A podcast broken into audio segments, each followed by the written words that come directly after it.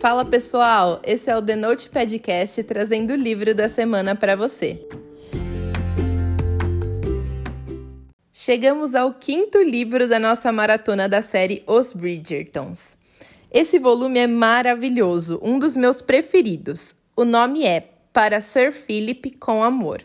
E é uma história muito pautada pela troca de cartas. Eu amei a forma como a autora abordou o assunto, visto que era a forma mais popular de se corresponder com quem não estava por perto. Eu amo muito cartas, mesmo nos dias de hoje, onde esse já é um meio de comunicação praticamente inutilizado.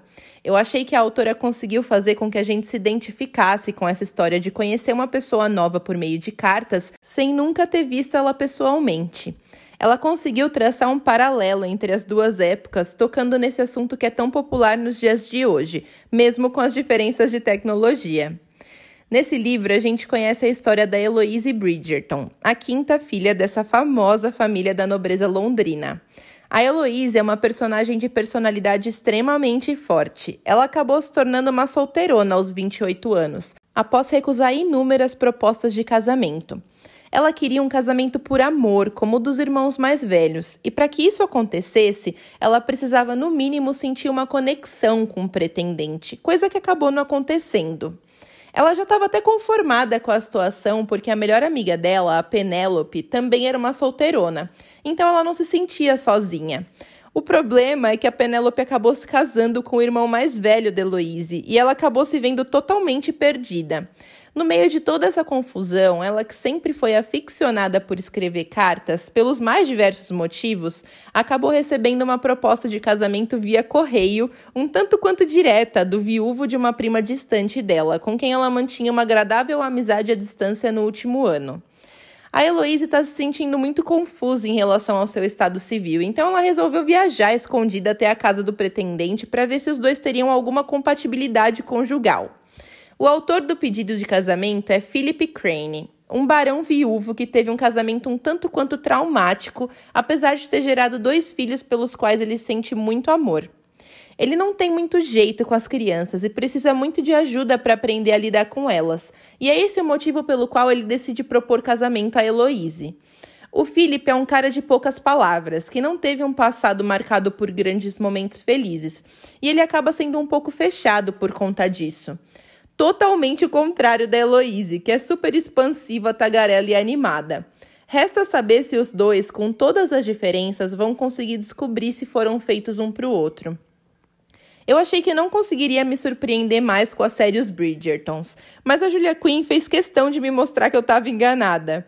Que livro maravilhoso foi esse! Foi sensacional acompanhar as interações do casal. O Philip é daqueles personagens que falam pouco, mas fazem muito, sabe? Ele não sabe muito bem se expressar com palavras, então a ênfase da relação dos dois fica por conta dos gestos. E isso é fantástico. O final não poderia ser melhor. Eu terminei de ler sorrindo e fiquei muito emocionada com o desfecho do livro. Foi lindo. Os personagens são daqueles inesquecíveis e cheios de personalidade. A interação entre os irmãos da família Bridgerton também merece destaque. Tivemos cenas muito divertidas que trouxeram um alívio cômico na medida certa para a trama. A minha nota para esse livro é 10. A relação do casal tem um desenvolvimento muito singular e bem construído, que faz a gente se apaixonar completamente pela história. Eu indico muito a leitura desse livro maravilhoso. Eu li esse livro na versão digital e ele sai por R$ 22,41 no Kindle. Agora vem a parte com spoiler, e se você não quiser saber os detalhes específicos do livro, é melhor a gente dar tchau por aqui. Depois que você lê, me conta o que você achou. Nossa, que história linda essa da Heloísa e do Felipe. Ele é um cara que já passou por duras penas na vida, desde o pai abusivo, passando pela perda do irmão, assumindo o casamento do falecido e convivendo com uma esposa que nunca pôde ser uma esposa de verdade por conta de todos os problemas com a depressão. Ter que salvar a esposa do suicídio e acabar perdendo ela de qualquer jeito por uma pneumonia. Não foram poucas as coisas pelas quais ele passou. Faz todo sentido ele ser um cara bem fechado no começo do livro. Eu achei o máximo que a Heloise veio para ser justamente o contrário de todas as provações que ele já passou na vida. A personagem é a vitalidade em pessoa, e isso vai tomando conta da vida do Felipe de tal forma que quando ele menos percebe, ele está trabalhando e cantando de felicidade ao mesmo tempo. Quando eles se viram a primeira vez, por mais tenso e rude que tenha sido o encontro, eu confesso que eu me diverti com a cena, porque foi engraçado ver que eles se correspondiam com uma facilidade imensa pelas cartas e que pessoalmente foi totalmente o contrário. Mas aos pouquinhos a Heloise foi encontrando caminho para o coração do Philip e quando ele finalmente se deu conta do quanto estava apaixonado por ela, a reação não podia ter sido melhor. Ele, que nunca foi bom com palavras, soube surpreender com os bilhetes espalhados pela casa e com as flores que ele tanto cultiva e estuda na profissão de botânico. Eu amei também quando todos os quatro irmãos da Heloise descobrem onde ela tá e vão até a casa do Philip fazer ele se casar com a irmã deles.